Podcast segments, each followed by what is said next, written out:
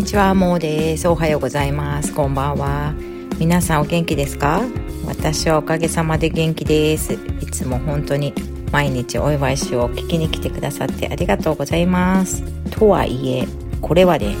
今聞いてくださっている方は、ほとんどの方が、あの、他のね、ポッドキャストを聞いてからこちらに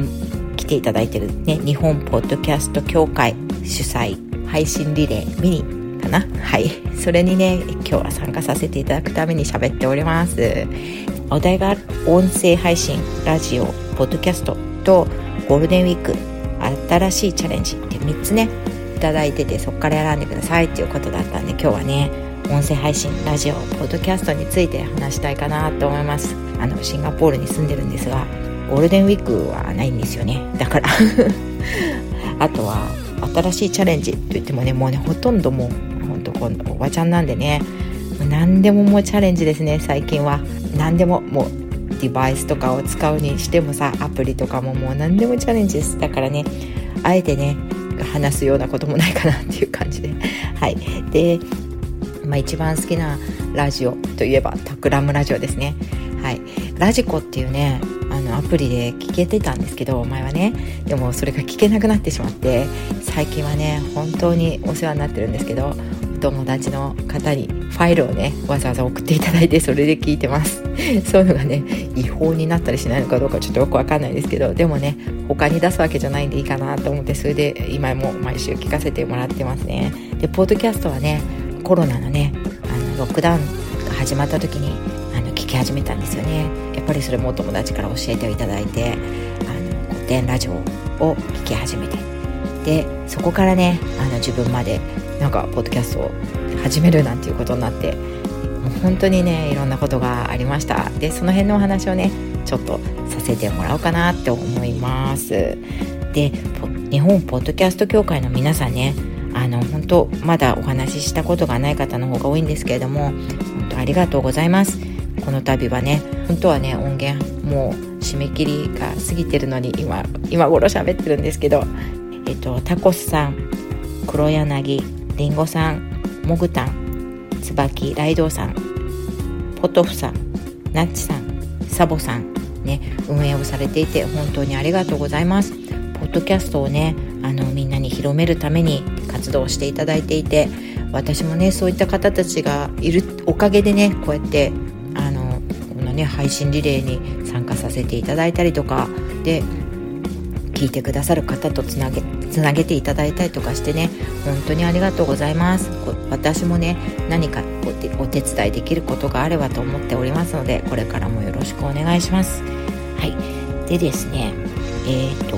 私はねご存じない方がもしかしたらやっぱり、ね、飛ばさないでもし聞いてくなんか初めてだけどね配信リレーにいるからしょうがないなと思って聞いてくださってる方もいるかもしれないのであの初めまして本当あの毎日お祝いしようというポッドキャストを、えー、ちょうどね2年ぐらい経つんですがあのぼちぼちと配信させてもらっています。で、えーと、それをするきっかけになったのはあの自分が聞いていた古典ラジオのパーソナリティの樋口さんが、まあ、樋口塾という誰でも入れる1話ねポッドキャストを配信していれば、はい、入れてくれるというね樋口塾に入れさせてもらってそれでそこでねいろんな方とあのお付き合いさせていただきながらぼちぼちとあの続けさせてもらってます。はい、でそれの関係でたまたまねあのお誘いいただいて、えっと、今では、まあ、2ヶ月目ぐらいになるんですけど「鉄セカ」っていうね哲学をね哲学を何するっていうとこ書いたことだっけ私たちね私たち哲学を知りたい3人が、えっと、知らないながらも哲学を知ろうとあがくポッドキャスト番組「哲世界」です。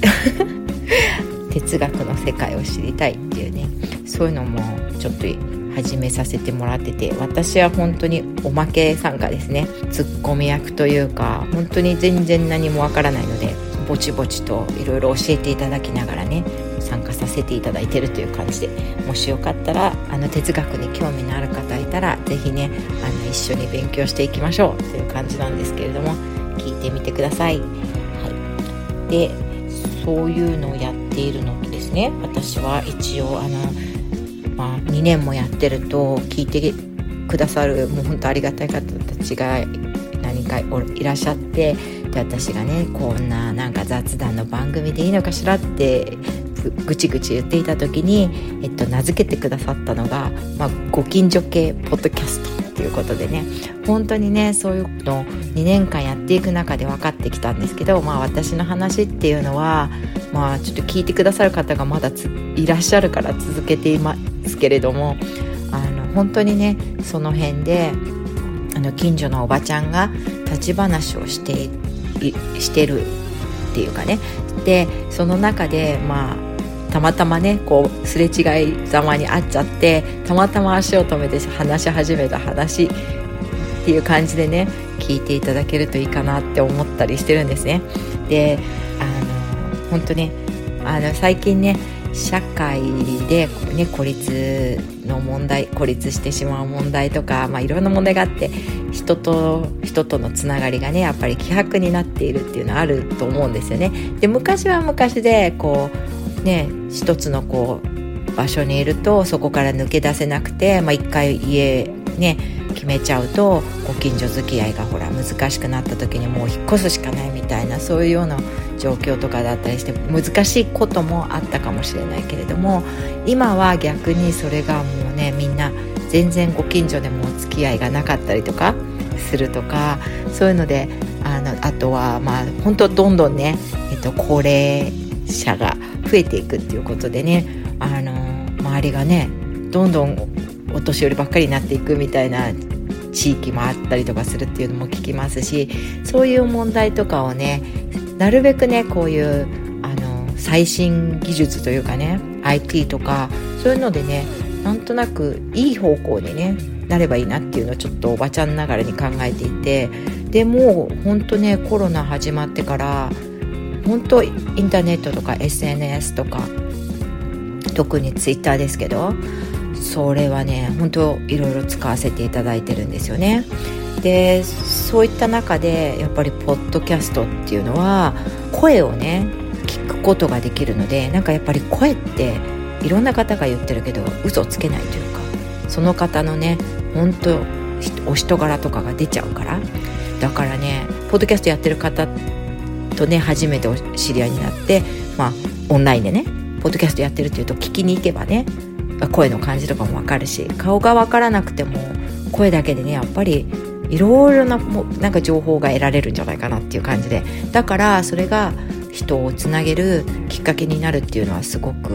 なんか納得いくって感じしませんか？はい。ということで全然ねこれ台本も何にもなくて喋ってるのでほんとね後で聞いたらちょっともう本当尻滅裂だなって思ったりするかもしれないんだけど本当すいません。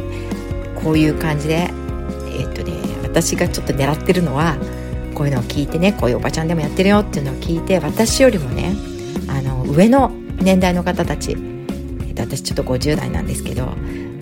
上のね人たちに簡単にできるよっていうことをねあのお伝えしたいですよ。でねほんとみんなね結構やっぱり年取ってくるとあの私ね運動してあのテニスをしてるんですけどテニスとかでね仲間がいたりとかしてると全然いいんですけど、まあ、テニスもそうだけど、まあ、体が悪くなっちゃってやっぱり弱弱まってきちゃうからねどうしてもねそういう時にあのやっぱりねなんか卑屈になってくるんですよどうしても。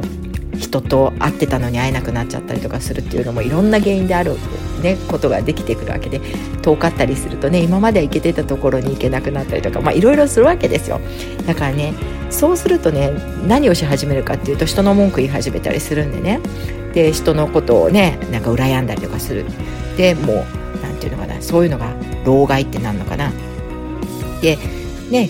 それでなくてもほら体も動かなくなってきて、まあ、役に立てない感じになってきて自分がもうここにいていいのかなみたいになってくるようなそういう年代になってくる時にねやっぱりねこのそうじゃない人もいっぱいいますよ。だけどなんかこのポッドキャストとかで人とつながってるとそういう風になんか卑屈になったりする原因がなくなってくるんじゃないかなとかってねちょっと思ったりするんですよね。だからいろんな人にねなんかこういう風にもう本当本当私ねこのポッドキャスト始めてから声ってね結構年齢わからないそうなんですよ。年取っても。これねあのキングコングの西野さんが言ってらっしゃったのね。それは、えっと、これほらやっぱり音声配信ってすごいからそれもねコロナ禍のなき時に JWAVE のねイノベーションフェスタっていうのがあってそれもね2日間オンラインで聞けてたのでそれね土曜日と日曜日いつだったかな？2年前とかの10月かな。でそれもねシンガポールにいながらにしてもう本当に生で西野さんとか話してるのとかをこう画面越しですけどまあ本当ありがたいよねこういう配信っていうのはね。でそれでね声っていいんですよって言って西野さんが言っててもうそれでもよかったなと思って。もうこれも本当にね私より年上の方たちでああこれからどうしようかなみたいなことを思ってる方ねにお伝えしたいよね。声は年取らないんだって。ってね。だからね騙せる。い やだだ騙せるのにわざわざね私の自分の年代言っちゃってますけど、まあ、隠してもしょうがないんでね。はい。ということで本当あのー、まあねいろいろ話すこといっぱいあるんだけど15分って言われてるので、まあ、大体このぐらい良さは分かってくれたかな。あとはこれからどうしたいかねポッドキャストで。本当私よりも年上の方たちにあのやることがね少なくなってくるっていうか今まで若い時にできてたことよりもどんどん少なくなってきたりあの何か achieve しようとしても時間がかかったりとかしてまあねイライラするんですよ。ね、まあ、しない人もいるかもしれないですけど私は自分が結構イライラするなとも思ってるんですけどでもこのポッドキャストでいろんな人たちのお話を聞いたりいろんな人とつながっていくことでねあの本当ご機嫌な感じでいられるし皆さんとね毎日お祝いできるようになんかこれからも続けていきたいなと思っています。あのちょうどね皆さんに少しはさ役に立つかなって思うことも一応考えるんですよ。そしたらね評論家の「遅いインターネット」っていう本を書かれた方なんだけどポッドキャストこれ聞いてらっしゃる方皆さんね「あスコープ」っていう野村さんがやってらっしゃる番組ね深井さんとかがやってらっしゃる番組あの絶対ご存知だと思うんだけど宇野さんがゲストでちょうど出られてて